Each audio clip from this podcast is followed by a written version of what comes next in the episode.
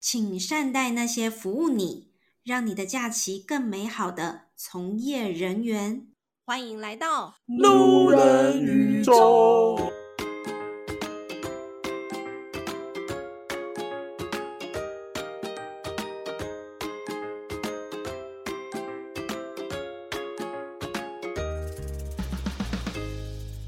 到路人宇宙，我们今天要访问的，就是一直出现在我们的录音档之中的尼克，因为他就是有太多太多。OK，起因是因为我们本来约了一个保险业的要录音，但是他的电脑因为太旧，二零一四年的电脑导致我们没办法录音。有空闲的时间，我们就要谈谈尼克这位传奇人物，因为他刚刚讲了一大堆，他从小。做的工作，这个人太喜欢赚钱了，所以我要把时间交给尼克。嗨，大家好，我是尼克宝贝，尼克你的宝贝，宝贝你的尼克，这是你以后的 slogan 是不是？因为我觉得今天专门为了我开的这一集，我不能像以往一样这么的三八，不然我的内人每次听完就说你真的很三八。他说的没有错啊，哪里错了？今天我是知性尼克。来跟大家分享一下大家听了这么多的职人故事，来听听看，现在坐在电脑前面录音的人，实际上是在做什么的呢？对，非常非常有趣。我刚，我其实知道你是一个动作很快、很喜欢赚钱的人，但我不知道你这么喜欢赚钱。客家人是不是？你这句话我就不爱听了。虽然我真的是客 家人。新竹 人、欸，我跟你讲，你这样讲不对，我是混血儿。OK，你说说哪里混？我是我是南北混血，我是闽南人混客家人。那我也是混血啊，我混湖南呢、欸。哦，你那个混的很失败，千万不要这样子哦。我们是有觉醒的觉醒的这个台省家族哦。哦，好吗？好好，快来讲讲我。我觉得你刚刚从小的那个故事真的太精彩了，因为我觉得尼克真的是我就是这几年来认识的年轻人当中，真的是数一数二的认真跟努力，跟速度非常的快速，效率很好又聪明的人。我今天是不是？我觉得你今天给了我很多哎、欸，很多的鼓励，我好感动。这是我认识你这几年来第一次对我说的好话。哎、欸，我是常常有说好话，你不要这样子。而且这些话我要常讲，就像是爱你要常说在嘴巴，不能放在心里，好，不好？现在录起来了，你就可以一直重复、重复听。但是我，我把它当闹钟，我把它当闹钟，就每天早上起来都会很快乐，每天都受到人家赞美。好，快点来说说你小时候都爱干嘛？我不是特别爱赚钱。我喜欢钱，但我没有特别爱赚钱，只是很刚好家里是做生意的。那我们的生意呢是在嗯，就是庙口前面，然后所以我都跟他讲说我是庙口长大的小孩子，听起来就是很有种很江湖味的感觉。但其实如果要讲到我们老家的生意，现在没有在做，但是以前老家的生意的话，我们家是一个在庙口前面的很小的摊，很小的小店。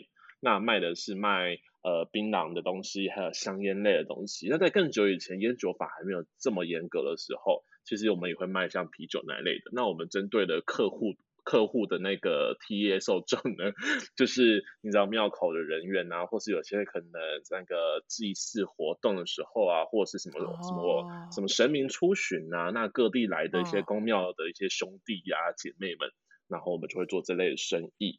那我不得不说，虽然这听起来这些东西看起来都是一个不是不有益于健康，然后可能又会跟一些比较不好的东西牵扯在一起的商品，那我只能说，我们家真的是从我祖祖祖父母哦，好像在网上，祖父母，在网上的爷爷的爷爷的妈妈们妈妈啊曾祖父那一代开始的，对，他们从那一代开始，那因为那时候。生意要做，而且那时候这种东西好像刚进，还在看，还刚在社会上盛行吧。就是你知道，大概日治时期的前后，也不晓得他们是生在哪一年的，嗯、那就开始盛行，就刚好就抓到这个机会，就做这个生意。哎、欸，还真的不错赚。那赚来赚去之后呢，嗯、就变成我们对于这东西品质很要求，不会说，老实说，我现在有时候在路边看到那些，尤其是在交流道下面有一些比较。看起来没良心的店家，你就很像看着他们那很像在玩，好像玩纸粘土哎、欸，那他们那个那个我们说百灰这种东西，有些人就很像是批发商来的一样，嗯、就是 那个质不好。就套一句我爸爸以前会说的话，就是哦，那个吃起来好像在吃白胶一样，然后那个槟榔吃起来好像在吃棉花，呃，吃那个海绵一样，就是滋味很差，所以你才会看到我们。对，你一看就会知道了。我没有那么厉害，但是我通常看颗数就知道，有那种什么五十块一百颗的，或者是一百块有两百颗那种招牌，你有看过吧？有有有。对，就是跟你讲哦，那种是不可能发生，那种会发生就是品质很烂。烂到一种啊，这样说会被打。我不是，我不是，我不住台北了，其实。哦，没有了，就是因为你知道那个价格算起来一颗才零点五块钱，那你光听就觉得有点不太可能，嗯、所以它的品质一定没相对没那么好。可是那个针对受众就是比较年轻，会吃这些，可能钱不是那么多的呃年轻孩童们会买，哦、就会买这些东西。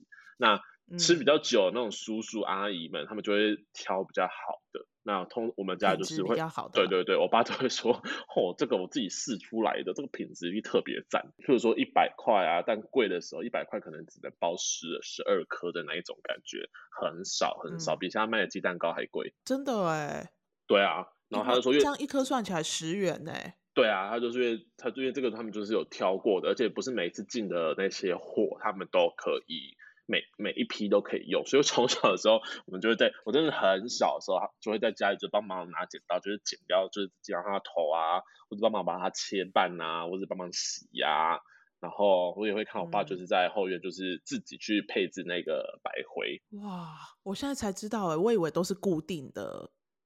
其实现在还是，是固定，对，是有人是做到那种就是可以固定的，可是他就如果像我们家就习惯有自己的有时候独门秘方吧，我也不知道，反正我也没继承衣钵，嗯、那就是他们会自己去做调调整。一些比例呀、啊，或者是加一些他们自己特殊的秘方，这些所以那吃起来口味就比较顺，然后也比较不会伤害到嘴、嗯、那个口腔。对，这是我小时候因为家里的关系，嗯、所以我有个地缘。那你也知道，在庙口就有很多小摊贩，然后那时候小孩子吧，国小国应该国中吧，国小不会，国中的时候就寒假没事做。然后就想说，跟就跟我两个我有两个姐姐，就想说，哎，要不要一起去，就是找点小生意做啊？就看人家就出过年都会出来，以前还可以随地卖烟火的那个年代，然后我们就会就会自己去找烟火批发商，然后就去批发烟火，然后就在庙口就租了一个小摊子，然后就过年的时候就卖卖卖卖卖，然后卖到扣掉成本，就是都全部自己的用钱，很爽哎，很赚吧？其实还蛮好赚那个时候，而且因为烟火那时候过年的时候几乎家家必备，大家都要放啊。对，然后后来每一年就这样，然后会要加卖，还自己去批什么剩女剩剩女小番茄啊，然后买蜜饯，然后就自己在那边洗啊，然后把它切开塞蜜饯，就是像夜市已经很少看到会卖那种番茄蜜饯，然后我就会做那个，嗯、然后就是来贩售啊，然后。也有去跟人家哦，有一年我姐姐特别喜欢吃爆米花，然后她她就去问了那个爆米花的鸡的价格，租的，然后我们就租来，然后就自己去买那个玉米奶油糖，对对对，然后我们有一年就在 就是在卖爆米花，生意人哎，从小就是生意人哎，没事做啊，那既然没事做，那就是赚，啊，而且又在庙口，对啊，因为其实我父母亲很忙，所以他们都觉得没空管我们，但他们又很怕我们。嗯学坏就是会学，可能就是交到坏朋友之类的，所以他们就会、嗯、国中就把我送去私立学校，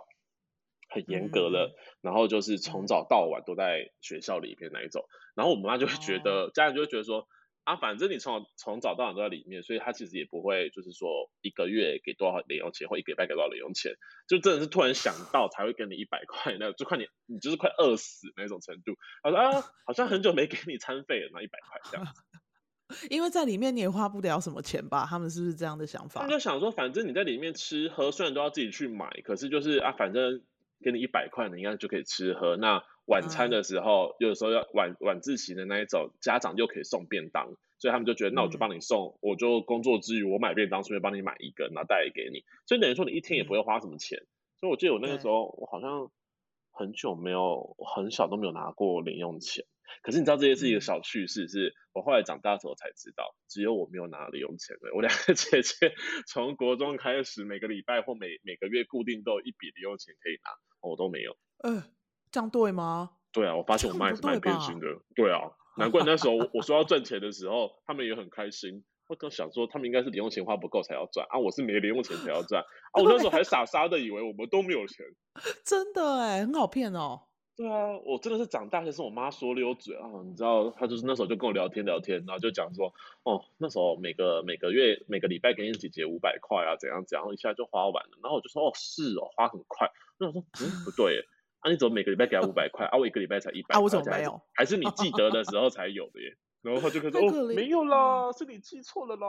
”他们都会这样子。你跟他讲什么，他就说：“没有吧，你记错了吧？”对，我觉得他们都会这样子啊。算了，今天不再聊聊父母亲，好就 对，反正我小时候就会这样子的方式去赚赚钱吧。对，那可是其实蛮蛮神奇的。我上大学之后就觉得，呃，好想要玩一下大学，就是想要参加活动，想要参加系学会，想要。多接触不同东西，所以我其实到大四之前我都没有打过工，我就把所有时间都投入在学校的活动中。对对对对对。嗯，嗯。然后后来大四第一次成年后打工，就是去就是餐厅吧，服务生，大家应该都经历过吧？像 Stella 老师也说，他想要去餐厅当那个 waitress 啊。对对对对啊对啊。那那时候也想想当 waiter，但是我真的那时候我永远记得，现在在跟。在跟内人们，然后他的朋友聊天的时候，他们就说：“哦，那时候打大学打工的时薪好低哦，起薪都一百一。”我想说，我打工的时候的时薪起薪才八十七，八十七八七哦，超八七的。我这样想想，我怎么有办法有这么低？一个小时做这样子，然后才八十七块。然后我记得我一直到离开辞职的时候，啊、那个时候我才升到一百块，就是我做了大概几个月之后，才慢慢升到九十几，然后快一百这样。嗯、然后当时觉得每笔钱都觉得好珍贵哦。原来是那个时候的我，的对，那时候的我们 基本时薪太低了。对啊，太低了吧？我记得我那时候出来工作好像也差不多九十几哎。怎么可能？还是因为那时候我是在比较乡下的地方读大学？你是不是又被骗了？我又被骗了吗？所以我就 是太善良了，是不是？一直被骗，太善良。对哦哦。好，反正那时候就是打工。大三的时候很拼，把大部分的学分都修完了。然后我大四的时候就剩下很基础的学分，所以我一就是几乎只要上两天课，然后就没事。嗯、所以我除了接了就是去餐厅打工，我还在学校接了一个行政助理的工作，就是在戏办会看到那种工读生，就是打杂的那一种啦。嗯、然后后来也不晓得为什么，就听大家讲说，哦，去考研究所，考研究所，我就想说，哎我。好像可以去多读一点东西，因为我觉得大学读了可能就只有呃百分之五十或是四十的那种学士知识和专业，好像好像可以多认识一点点。反正之后出社会就不会再去，嗯、就基本上不会再有时间和心力想要再去读书。所以那时候我就又多考了一个研究所，那就蛮废废的，就后来就吊车尾考上，考上对考上了。对，但我还是考上啦，反正大家都是一样的学生嘛，我只吊车尾而已啊。那就考上就读嘛。然后那时候读的时候想说，哦哦，那时候就会跟你讲说要呃要选一个老师当他的助理，然后我们就选嘛，嗯、就选一个老师。那因为我之前刚刚讲我在大四的时候在那个系办公室有打过工，所以我跟系办公室的所有人都很熟，再加上我以前玩了三年的戏学会。然后系学会就会跟西班牙公司有很多的接触，嗯、所以我也跟他们都很熟，我也跟全校的很多行政单位都算很熟。所以那时候大家知道说，嗯、哦，我要留下来。他们说，哦，那我这边有打工，你要不要做？哎，我这边有一个助教身份，哎，我这边有个助理身份，你要不要做？所以我那个时候我记得非常清楚，我在硕班的时候最高我做了助理加助教，我总共做了五份，就是接了五份工作。会不会太多了？我那时候就是这样哪有时间啊？我很拼呢、欸，我觉得我我硕班的时候两年，现在想想真的很拼。我那时候就规定自己，我硕一要修完百分之八十的学分，硕二上要修剩下的百分之二十，嗯、然后硕二就要挤，硕二要上硕二的时候，我就要把题目挤出来。那我必须在硕二念完之前写完，然后还要发表完，然后还要可以毕业，然后我还要在这段时间就是赚自己的生活费，所以他就超拼。我真的是。每天早上就七点就起床，然后回到家大概也八九点这样子。你就是一个，这就是我最喜欢你的一点，就是自我管理很好。哦，这哎，之前大概半年前吧，很很多 YouTuber 很常在拍什么一个自律的人多可怕。那我就会看，我想说，嗯、这哪叫自律啊？那不就生活而已吗？哪叫自律啊？啊，就是起床，你一定要你会吃早餐，你可能会稍微动一下，然后整理自己，然后再去上班，然后再下班再去运动，然后再回来，然后洗澡休息。嗯、啊，这就是这个就是生活啊，怎么会叫做？这就是你的生活，因为一般的人不会这样子，一般的人就是都懒懒散散的。但是他们这些、哦、对，但是他们拍的这个影片其实就是你的生活，但对他们来讲是自律的生活。哦，所以是我太过自律了，是不是？我自律到我觉得这是一件很 normal 的事情。对，没错，没错、哦。深深的为当时我看这些影片，我心里咒骂了这些人感到抱歉。原来是我误会了你们。你误会了，他要拍给普通人看的啦。啊，你不是普通人，我是一个普通人，我只是一个比较逼自己的人而已。还有逼别人，我不逼别人，我在逼别人之前，一定是我我有我有本事可以把自己做到最好，我有办法达到这个要求，才会逼别人。所以我不会像很对，我不会像很多人说什么宽以律己，严以待人。我觉得这种人是该死。我就是 严以律己，严以待人。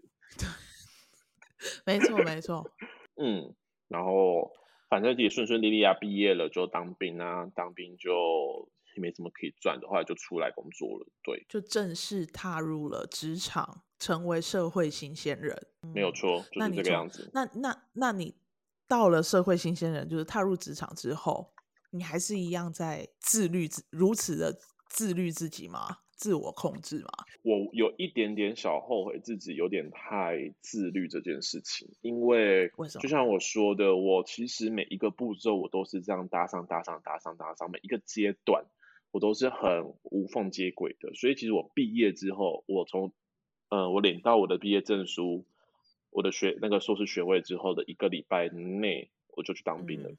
而且很有趣的故事是，我那一天才刚发表完，然后就觉得很开心，然后留在那边学校也暂时没事做，所以我就包袱宽宽，我就开车我就回回老家，然后就整理一下自己的房间。然后虽然发表完了，可是你还要走后面的那些步骤，然后我就在洗澡。洗到一半的时候，我爸就突然就是大兵役科打电话给你，他问你就是两呃下个月几号几号有一批可以进去当兵，你要不要进去？然后我就 洗澡就说我要进去，因为我就算我就立刻就想说哦，那个是我毕业之后大概四天之后的时间，我说那很刚好啊，反正我现在就只要想办法挤在毕业前把东西都挤出来，我就可以直接进去。所以我一毕业之后我就把剩下的东西带回家。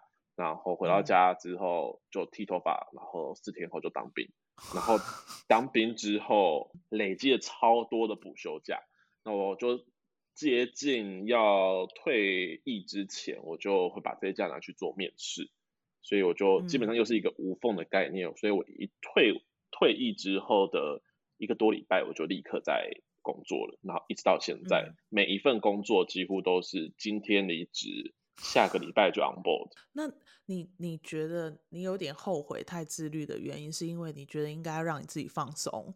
对，我觉得我太急着，我太怕会失去时间，太怕会赶不上别人。因为男性当兵一年，然后再加上硕班两年，其实我比一般大学毕业的人已经晚了两到三年的时间。我很害怕我会赶不上别人，所以我就一直在。催促了自己要赶快去进步、进步、进步、进步、进步，然后要想办法去达到更好的、更好的成就吧。我是这样想的，对，嗯，但这也不，这也不会说不好啊，因为如果你这样自律、这样自我控制，然后你在别人都还在玩的期间，你已经都准备好所有的事情，你搞不好可以干。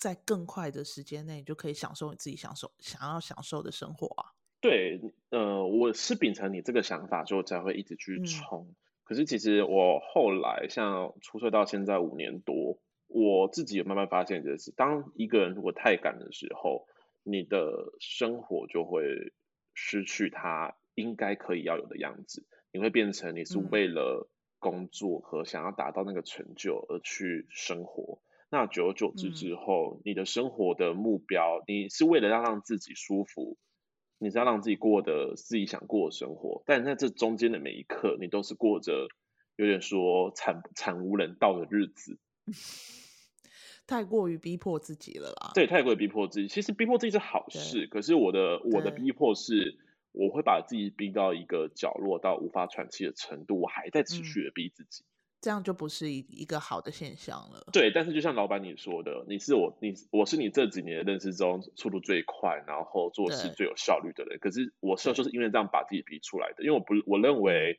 做事要有效率，除了自己要找到方法以外，也就是你要秉持着一个，你不要害了别人，你不要害了所有你团队里的每一个人，每一个人的时间都是时间，嗯、不要为了你自己而害了他们。对，没错，这是真的。嗯，后来就一直到现在。那除了前面说那一些工作以外，我后续旅游业我也做过了，对，我也做过。那我现在在科技业当 PM。那我在 PM 的前一个工作，我是在一间外贸公司做国外业务。对，因为我本科是读西班牙文的，嗯，所以我就那时候就面试到进了这一间呃外贸公司。那我觉得外贸公司应该说大公司来讲好了，大公司是一个。我以前会向往想要进去，我说的大公司是上市上柜那一种，然后组织的员可以达到百人到千人以上那种大公司。我以前蛮嗯蛮想要进这样的公司，我觉得很有制度，很棒。可是后来这几年这样下来之后，我就会发现，嗯，好像不太适合我。嗯，你觉得不适合你，不适合你的原因在哪里？因为我自己的方向方向是，我觉得我很努力，我觉得我。够有能力可以去做到某一个程度的事情的时候，我就觉得我可以去争取，让自己可以多做到那个地步，那我就可以去争取有因为自己的能力而有加薪，或是有其他的职等升职之类的。像我如果在中小型企业或是新创企业里面的话，我是真的可以凭能力去说话的人。嗯，可是你在大公司里面你不行，大公司他们有一定的制度，你就算要升职，要等他们的时间到，可是时间到的时候又不是每一个人都。都有那个资格去去可以去提出这个申请，因为它牵扯的又太多。那很多像我待过的公司是决定权都是在最后的老板身上，可是你要直接接触到老板，你又太远，你只是一个超级小的一只小蚂蚁、小业务而已。你要怎么在短时间内可以直接接触到老板，可以直接有个大印象，是很难的事情，除非。你做了一件让公司赔了几百万的事情，那老板会立刻会被马上就会记得你。对 对，对，那再再加上可能是因为大公司的关系，所以很多上位者他的年纪都非常的大。像我带那间公司的老板已经六十几岁了，然后很多总经理级的其实都已经都当人家爷爷的都有了，那他们都还在上面。嗯、然后我待的那一年的时间，我就发现这件事情之后，我就觉得。我要在这间公司，如果想要爬到很高的位置，那就是到他们这个年纪，而且，嗯，谁待的最久，谁才会拥有这些东西。但是我不认为我可以去挑战这件事。对，对，而且也没有这么久的时间可以去做这件事情。假设我失败了呢？我如果对你花了那么久的时间，嗯，我就只能到中间那个等级而已。对，那对，中间等级是可以应付到以后我的生活吗？那我以后我、嗯、我我我我如果无子无女，我必须要靠自己，完完全全靠自己。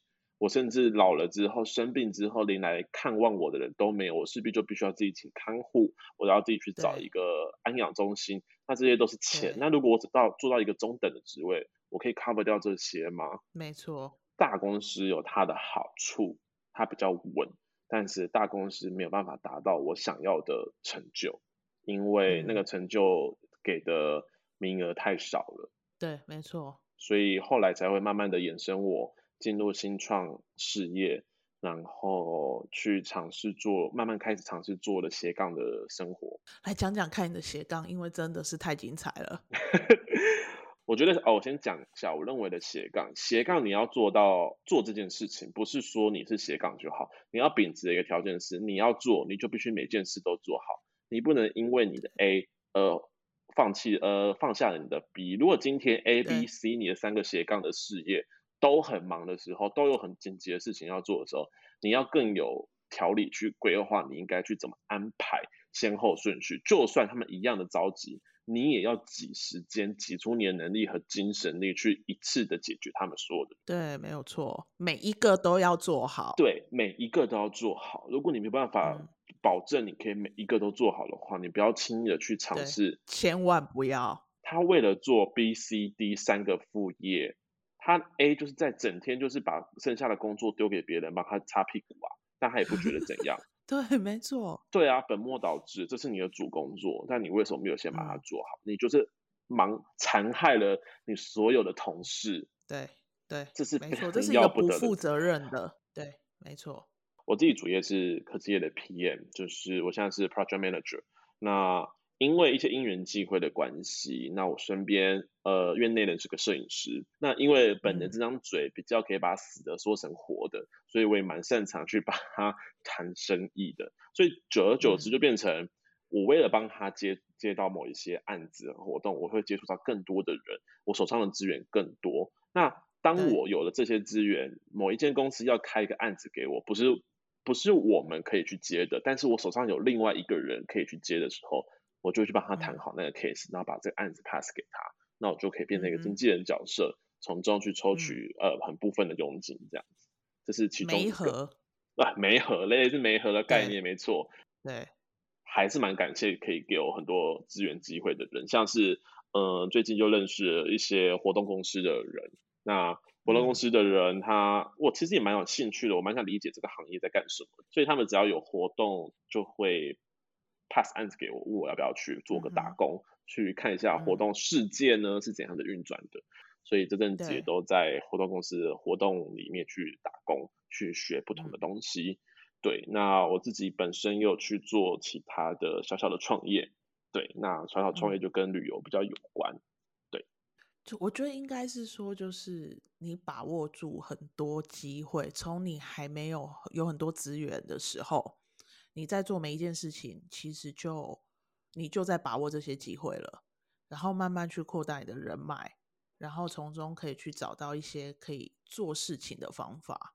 可是我觉得比较难的地方是说，呃，每个斜杠的内容有点不太一样，所以我就会去试着去找到它可以去被我好好的处理和利用个规划的方式，然后我就按照这一个逻辑。嗯下去做这些事情，那嗯，比较麻烦的是，当这些事情都挤在一起的时候，那个内心的承受力必须要非常强大。如果这些事情只是因为忙了，其实还好；但如果有些狗屁倒灶的事情出来的时候，嗯、其实会给人家蛮大的心理的负担。对，没错。所以在做这件，就是你要做这么多事情的同时，你不仅要有清楚的头脑，然后逻辑力要好。你还要情绪上面能够去负担，就是你要有强，简单来讲，就是要要有强健的身心灵啊。对，强健的身心灵。因为我觉得，就是透过这么多的事情，会让会这些零零总总的经验，还有人脉，就会成就你这个人。嗯，我觉得这个是是一直以来，我我一直以来也是这样觉得，就是我去体验很多的东西，我去认识很多的人。然后，而且你是认真在跟这些人相处，包含如果有生意上面的往来，你也很认真在做这些事情的同时，他们也会对你有肯定，嗯、然后你就会有很多的机会会产生。对，我觉得这是蛮好玩的。对对对，这个是在我接触这个斜杠的日子的这几个月来，我慢慢的感受到它带来给我的正面的能量，还有一些有趣的事情。真的是这样子啊！而且我之前常常都有听说，就是你你要看这个人，就是看他身边的十个朋友，嗯，就是常常跟他往来的，你就会大概知道这个人是什么样的人了。对，不过我身边的十个朋友，哇，很多斜杠，是不是？真的很多，就是精英就会跟精英在一起啊！不要这样说啦，因为我也是最近跟你混在一起啊。你谁？直接 翻脸不认人。对，但我觉得就是各式各样的生活跟人生都有不同的人想要过自己想过的人生，嗯、没有说在一间在一间公司或大公司一直做很久就不好，没有这样说，嗯、就是这个每个人想要的东西不同。对，但是我觉得就是你现在是一直往好的方向走，嗯、然后是。就虽然有很多的问题，或者是有很多的事情会发生，嗯、但是我们都在一个对的路、好的道路上一直往前走，嗯，这样就没问题了。对，就是我觉得做任何事情秉持的，我像我自己就是一直秉持着一件事，就是你要善良。你可以不让每个人喜欢你，嗯、可是你做的每个决定都要善良。所以你今天如果你决定要去做 B 工作，然后把原来的 A 工作都交给你的朋交给你的同事来擦屁股的话，那你就是一个不善良的决定，嗯、因为你害了别人。没错，没错。可是如果你今天两边都做好，还是有同事觉得你没有帮到他们更多，但是你明明都已经把分内工作做好，那就是你在善良的地方是他们不喜欢你而已。那就没有办法，没有没有必要再去强迫自己要达到他们更高的要求。对，这很重要哎，就是你没有必要，嗯、你不需要去。如果你今天做所做的所有的事情都对得起你自己，你觉得你、嗯、你做的都已经，我觉得我已经做得很好了。嗯，其他人还有人要讲话，你真的不需要再去迎合他们，也不需要去负担他们的情绪。对对对，这是在职场上，我觉得有些人会迷失的地方。对啊。我觉得我们今天就是用一个很善良、很 peace 来做一个结尾，我觉得很棒哎。你有没有什么话还想说的？哇，你这个人真的很可怕！你不让我讲旅游哎，你要讲旅游是不是？不需要讲吗？来，所以你现在要讲最重要的是旅游这一块，是不是？我还是有在旅游，我是一个蛮爱旅游的人，但是因为其实我很多，我最近几年来的旅游都是因为前之前的工作在旅行社带团，所以我觉得那个属于带团的事，不是我自己旅游。但是如果要说旅游，有两个我觉得蛮好玩的点可以跟大家分享一下。一个是我刚刚说，我因为太急着想要在每一个阶段都是紧接着的，所以我在当兵退役前，我就觉得哦不行，这一年都不能出国，我一定要出国玩一个礼拜，我才要。再继续工作，然后我要把这一年这一年存的钱，这一年攒的所有积蓄都把它花光，反正花掉，花掉，反正去出社会之后再赚回来就好了。那我就跟我最好的闺蜜，我们就约好说，那我们去大阪自助行，就是关西地区，嗯、然后去玩了五天还六天吧，我忘了。然后因为我都很喜欢哈利波特，所以我还特地就是先买那种，就是那个那个什么快速通关的票，哈利波特、嗯、呃环球影城的。然后都算很好哦，就是我假如二十号我退伍退役，那那一天我下午就可以拿到那个退役证明，然后班机是那种超赞的班机，就是呃很便宜，可是就是大概前一晚就呃好像十点多的飞机吧，然后飞到那边晚上，晚上对，到那边凌晨超便宜的，然后再慢慢的去再搭最后一班车去那个民宿。那因为民宿也很便宜，所以其实两个加起来还比买早隔天早上一大早还要再便宜。那我们当然会选这种方式。然后结果 千算万算，没有算到说不是下午拿到退役证明书，退役证明书就代表我退役了。我要在那天过完凌晨零，就是半夜凌晨零点的时候，才真的属于退役的身份。所以晚上十点的飞机我不能上去。哈？等一下，等一下，等一下，我先厘清一下哦。嗯、你本来已经有护照了，我有护照。然后，但是，但是你去当兵，所以你要去办厨艺，嗯、你才能够出国。我是替代役，我我不需要办厨役，我只我只要拿到退役证明，就表示我的资料已经在网上登记过。可是它的时它的时效是当天二十四小时结束才算是。Oh my god！对，他不是说你拿到上飞机。你什么时候才知道你没办法上飞机？我我，在拿退役证明书的前一天，我才知道这件事啊，前两天我才知道这件事情。我就突然就很开心，就跟跟人家分享说：“哦，后天我要出国玩，买了十点的飞机。”他们说：“啊，你不是后天才退役吗？”我说：“哦，对啊，对啊。”他说：“啊，你不是应该要等到十二点过后吗？”我说：“有这个规矩，有这个规矩，我不知道。”然后我就去查，啊，干，还真的有这个规矩。你是不是？为什么一定要把时间用这么紧？我就想要完整的，因为我已经算过了，我今天出去玩玩一个礼拜，我回来的隔天刚好可以 on board。OK，我如果结果怎么办？这个机票，哦、这机票能改吗？大家，这就是当时就觉得抓得太好，觉得自己一定不会改机票，所以我就买的很便宜，无法改机票那个航班。请大家一定要记得看一下。详情请阅那个购购买前要看一下那个说明书哈。对，然后更惨更惨的是，我们我本来计划不是晚上到，然后隔天隔天就晚上到就日本了。然后我们的那个，我想说第一天就一定要先玩环球，你要先把最累的玩完，这样你后面累的时候你才不会说没精神去玩，浪费钱。所以我的票是隔天隔天进园的。那我的快速通关，我想说，我买最早的那一个，才不会有人，人才会最少。所以快速通关是。九点的哈利波特快速通关，其他的就是没有时间限制，但哈利波特它就是限制某个时间点才能进去。那我就跟汉文好闺蜜两个人，我们就这样买。结果当我发现的时候，想说是呀，一切让 C 呀，嗨呀，让 key 啊，然后我就毁掉了你。我毁。请问闺蜜现在还是闺蜜吗？还是？然后我就立刻去看机票，完蛋了，没有十二点过后的机票。只最早的是隔天好像四点还是五点的飞机吧，我忘了，反正就是凌晨、嗯、天还没亮的那种飞机，然后是联航的，然后很便宜很便宜，嗯、我记得是什么香草航空还是什么的。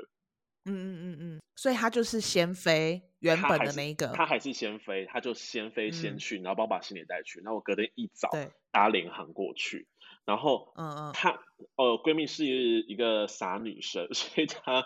她真的所有事情都有规划，所以她连民宿在哪她都不知道，她甚至也没去过，她也不知道怎么走，她日文她也不会日文，然后在外面讲英文也没有用，嗯、他就很担心很害怕，她自己不会没有办法找到民宿，嗯，然后我就说好，你给我点时间，然后那时候就做出人生中第一本旅行社会用的说明会资料，而且那个是超级精细，精细到是我去爬文，然后连下飞机之后。走哪个航道的照片我都找出来，然后帮他画好箭头，然后怎么去买票，在哪柜台找片照片，然后找找出来，然后哪一个手扶梯要在要坐哪一班车，那个那台车样长什么样子，然后到达之后，Google Map 我都帮他那个实景影像都先查好了，完全查好，然后都那个路线都帮他画的好好的，对对，然后我就在帮他做好一整本的那个说明会资料，前面大概有十页都是地图。哇塞，很厉害吧？我真的觉得我那时候很厉害，我那时候就一个晚上就把东西做出来，然后就连带着行李一起交给他。然后我人生中第一次搭飞机，像在搭高铁一样，背着一个后背包，什么都没有拿。下飞机之后，那个警号灯一熄灭，我就立刻手刀的冲去那个、嗯、那个机舱门，就是有点撞了别人，就冲去机舱门，噔噔噔噔噔，机舱门打开。然后一打开之后，我就手刀了，就直接冲冲冲冲冲。你知道我冲到那个海关柜台的时候，是完全没有半个人的。你是为了要赶快去环球影城，是不是？对，因为你知道我到了时候大概八点、七点多，快八点。然后你知道我就计算算过去的时间，大概也要一个多小时的车程。所以我那时候就算准了，说有机会，搞不好还有办法赶到，所以那就冲冲超快了。然后我就买了，那我就赶快去买了。JR 然后就上车，然后他就到到那边的时候，就手刀冲进去。我闺蜜已经看完《哈利波特》出来了，我就对我买了那张快通关，说我至今还没有进去《哈利波特》城堡，没看过，笑死！所以请大家，你那张快速通关还裱在家里，就是我只能去他快通关其他三项别的时间限制，对。然后我最想去、最想去的火米村，我完全没有去到。对，我只进去火米村，你知道买买个魔杖，买个那个奶油啤酒，但是城堡完全没进去到。好可怜哦，好可怜哦，这是我最后一次去日本的记忆。但是你为你的闺蜜负责了。哦，我很为她负责哎。然后后来后来后，后面行程也就是就我人到了嘛，我就带着她走，就像个领队一样带她到处玩。很棒哎，对啊，而且我跟你讲，自助旅行日本就是韩国、日本，就是这种东北亚的地方，我真的觉得太简单了，完全都没有什么，都不用担心什么小偷扒手那一类的。然后我们之前不是跟很多人聊过，去欧洲会怕什么小偷扒手吗？对对，老实说，欧洲小偷扒手，我就是觉得小心一点就可以应付得了，因为他们其实就不太，除非你在大半夜出门，然后去小巷子，然后去看起来就是有很多。坏人的地方，你就是要给人家，对，就是要去给人家抢的地方。对，人家顶多也是抢你而已，他也不会真的做什么事。嗯、那我我在硕班读书的时候，我有我有去申请一个就是实习生的计划，所以那时候我去了墨西哥一个多月、两、嗯、个月这样，然后就去那边、嗯、墨西哥，就觉得很棒的异国的地方。但是，这是我人生中经历过所有很多可怕的事情，让我感到最可怕的地方。嗯、有几件事比较好笑的是，大家记得去墨西哥的时候，千万不要想说要冒险，千万不要想说要冒险，因为我看了某某 YouTuber。就是什么什么 man 的 YouTuber，我很喜欢他们两个，他们很有冒险的 精神。但是他们有一次去墨西哥的时候，就是放在一个呃周围的小镇，然后就留他一个人。老实说，我觉得还为为可怕。但是还好，他们去的时间是已经有日正当中的时候。如果他接在一大早或者晚上带他做这件事情的话，那个影片那个影片能不能上，我都我都有点为他们捏一把冷汗。因为是这样。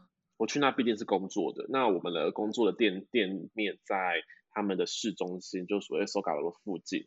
那他那那个旧城区，就是他们很多商业商卖呃摊贩啊或者店家端的地方集成，其实不算太危险。但是它在外面有条像像荷包蛋一样蛋黄区没事，可是蛋黄和蛋白之间有一条大马路，那条马路就是说它一跨越那个马路的蛋白区就是。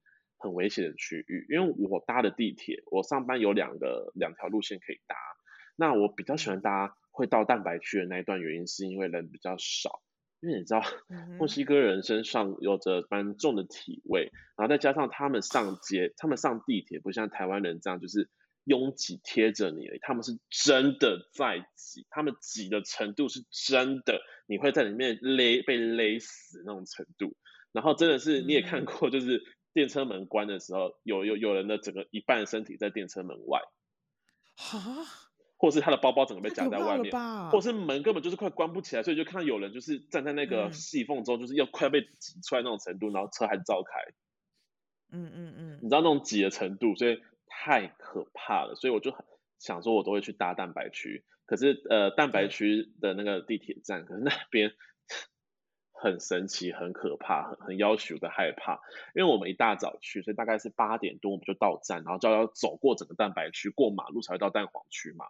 那我就跟我当时的店长，我们就一起走。那走走之后，然后就看到前面有一个男生，他就拿着手机在滑，边走边滑。下一幕就来了，一个人直接冲过来，然后猫他两拳。哦。是直接冲过来猫了他两拳，然后把他手机打掉地上之后，然后把他手机抢走，然后拎走前还踹他两脚，他的距离就大概离我只有五十公尺不到，我就眼睁睁的看着这件他们这这件事发生，可怕哦，很可怕。然后我电脑就他走在我前面，他就说低头装没事继续走，然后我们俩就这样走走走，就走过那个那个人就满就是满嘴都是血，但是我带到墨西哥第一个礼拜我就看到的事情。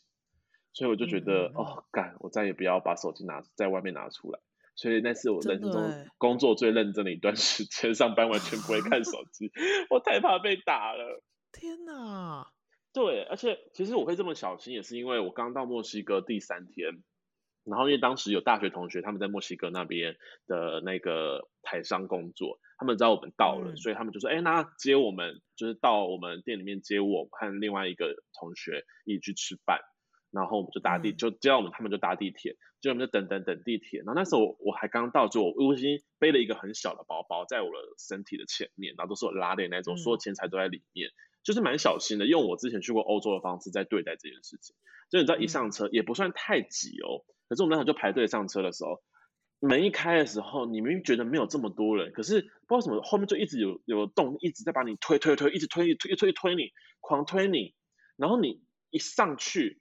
你就突然觉得，刚刚人明明没有这么多，为什么你会像有有一种紧绷的紧绷到无法喘气的程度？那种程度是有人很像是手越过你的脖子去握你旁边那根那个扶手，嗯、另外一个人就是越过你的胸前去扶，嗯、就感觉很正常，都是在握扶手而已。嗯、可是下一秒就觉得不对，对因为握从越过我脖子伸过去的那一个人，他明明可以不需要握到这一根，我就上一秒有发现他。应该不用握到这一根，我就下意识的用两只手，我那时候已经觉得很紧，身上身边都是手的感觉，我就下意识用两只手抓住我的包包的开口，对，果不其然，我的包被打开了，对 而且打开的程度是已经有一只手在里面拿着我的手机，嗯，然后我是整只就是死捏着不放的那种程度，就是把包包整个抓到变形变烂，然后那个人手就是完全抽不出来的程度，我就下意识知道我们被设计了。然后，嗯嗯嗯，我大学同学就是在呃在那边工作的同学，他们有发现我和另外一个台湾来的同学好像被架住了，所以他们就立刻就过来靠我们旁边，就是要把他们挤开，然后要抓住我们，然后就终于就把他们后来那些人就松手之后，另外一个台湾的同学他说他刚刚也被一样的方式对待，而且他的他是整个钱包和手机已经被人家拿出那个包包外面。后来是他两只手死命的抓，就是伸过去抓着他那两个东西，真的是死命的抓着。然后还好是在那边工作的同学直接过来，然后就帮忙他，就是把他东西扯下来。嗯嗯嗯。然后我们才没有在到了第一天、第三天就被扒光东西。所以从那一天开始，我们两个出门都不带包包，很小心呢、啊。嗯，非常小心。我没有想过他这么不这个这么不友不友善的国家哎、欸。呃，你知道我认我认知到第一件事，亚洲人就是提款机，是我在墨西哥的时候学到的话。这件事是我当时的店长跟我说的，他说亚洲人就是提款机.而且对他们来讲，这个提款机他们是可以用暴力取得的。那、嗯嗯、我觉得最可能的原因是因为我们两个刚到，然后我们两个的的行为比较小心翼翼，所以跟在那边工作已经一年多的同学有种明显的态度上的差距，所以他们就觉得我们是新来的。那我们的都行为又很小心翼翼，所以他们才敢对我们动手。天哪，好可怕哦！对，我觉得不不大适合自由行哎。你要够有够谨慎的人，但是墨西哥是一个很棒的地方，我必须讲，我很爱墨西哥。对、嗯、他们那边，无论是风俗民情、景色，甚至是食物、辣椒，我都爱的要死。我真的在那边吃东西吃到超爽的。嗯、可是我觉得说那边的安全性真的要很注意。我再说一个最后可怕的点，嗯、他们那边电车是真的会停电的电车，就是行驶到一半 还在行驶中，整个台电车是就是没有灯的那一种，可是还在行驶中，或者行驶到一半还在隧道里就停了，也不会广播，对他们来讲，对对他们来讲就是一个电力不足，很平常的事，对，很平常的事情。可是可怕的事情是什么？嗯、因为我们那时候是工作的旺季，所以我们的店面每天都会有差不多十万到二十万的现金。入账，那这些现金是必须要带回我们宿舍的会计室去缴纳的，不能放在店里，因为放店里百分之八十以上会被抢劫，所以我们都会，对，我们因为通常都是我跟店长一起下班，店长就会背着包包里面放那些钱，可是因为他已经在那待太久，他太太像当地人，所以就不会有人觉得会去动他。可是因为有一天店长一直调不到货。那他必须要直接一下班就赶去工厂跟人家拿货，嗯、不然明天会没东西卖。嗯、因为我们当时状况真的是今天来的货，今天就会去卖光。你如果当隔天一早没有货进来，就没东西卖。嗯、对，所以那时候他就为了这件事，他说：“那你把这二十万带回家，带去会计室缴。”我就 我二十万，他说：“哦，对啊，带过去啊，可以吧？你就是怎样怎样怎样，就装没事这样走就好。”我人生就 没有这么想，歘歘流歘塞，真的超可怕的。我就。那时候二十三岁不到，二十二岁而已，嗯、我就背着二十万的现金，嗯、然后店长不符店店长那个不符合我身高的背包，我就背着，然后在那个路上这样走，我、嗯、就超装没事，装没事，装没事，装没事，我就心里一直在讲这件事，装没事，当初真的没事，然后你手还不能扶包包，因为你一扶包就会让人家感觉有意，装没事，装没事，然后我就想说好，那我今天就。经过蛋黄区好了，呃，蛋蛋白区虽然那边比较可怕，可是人、嗯、那个地铁人比较少，所以我就这样子走过去，然后搭上电车，我就选了一个哦，看似很轻松自在的角落，然后门旁边，嗯、然后就是包包就这样故意就是这样手就是交叉着这样护着他，但也装没事，装没事。结结果、嗯、有一站就突然来了很多人，围多而也不到挤，但是行驶到一半的时候，突然。停电，但是因为也也很正常的，虽然停电，可是还在行驶。就想说、啊、还好，还好没有停。结果刚这样想，电车就停驶了。还在隧道里面停电又停驶，所以我当下想说，完了，妈，我要死了，妈妈再见，对不起，我不能回台湾了，我要死在这里。我真的是心里一直这样想，不开玩笑，我就说完蛋了，我要死了，我要死了，我要死了。因为我就真的是背了巨款。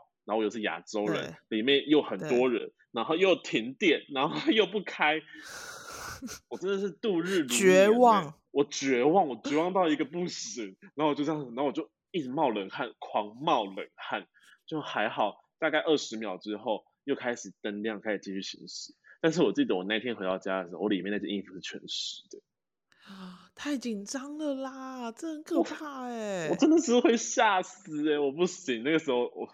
我再也不敢在墨西哥在身上拿超过十块钱。吓死人了。对，但是还好你就是都没事哎、欸。对，还是必须要跟大家说，墨西哥 是一个很有趣的国家，大家还是可以去玩的，只是要记住安全。你知道有趣，小心一点，很小心。老板，我跟你说，我们结束前我给你猜，墨西哥的女人她们在地铁上化妆，就是上班前化妆这件事 OK 正常。但你知道他们是怎么化妆的吗？他们画睫毛，你知道他们用什么东西画吗？不知道。我们会用夹睫毛的，对不对？对啊。你知道他们会拿汤匙那个弧度，然后垫在睫毛上，然后就这样子，就是刷它、刷它、刷它，然后再捏捏捏，然后折出那个弯度来，在电车上每天都看得见。太酷了吧！太酷了！有生之年我一定要去看一下。那个汤匙不是从包包拿出来，是从便当袋拿出来，所以他今天这样利用完，中午还可以吃便当。太那就代表他睫毛很长啊，可能是这样吧。但是就想说，哇靠，怎么怎么会用汤匙呢？汤匙，然后我就觉得好像是就是个人行为，但我花在那边待了一个多月，待一个多月，多大家都这样做，这是一个流行，流行。好，我我觉得我们今天差不多，但是真的墨西哥还有太多有趣的事情给大家分享，包括他们钱都放哪个位置，这是太有趣了。那你去做一下墨西哥的功课啊，伴游小姐可以出一集墨西哥啊，来啊。做啊，OK 啊，没问题啊，没问题。我跟大家讲，超多好玩的。好，那我们就，那我们就预告墨西哥游记即将会出现在伴游小姐。没关系，就是由我，我来为大家好好的分享一下墨西哥有啥好玩的。好，的，那我们今天就非常感谢尼克跟我们分享这么多的，包含他从小到大的经历，然后还有 看不到的哈利波特与用着汤匙的墨西哥。我觉得太精彩了，哦、完了，我讲讲之后又变回原来的尼克了。谢谢大家，没关系啦，大家都知道了，很荣幸今天被大家来邀请。好的，那我们就在此跟尼克宝贝说声再见了，再见，再见，让我们来日空中相会，拜拜。好，拜拜。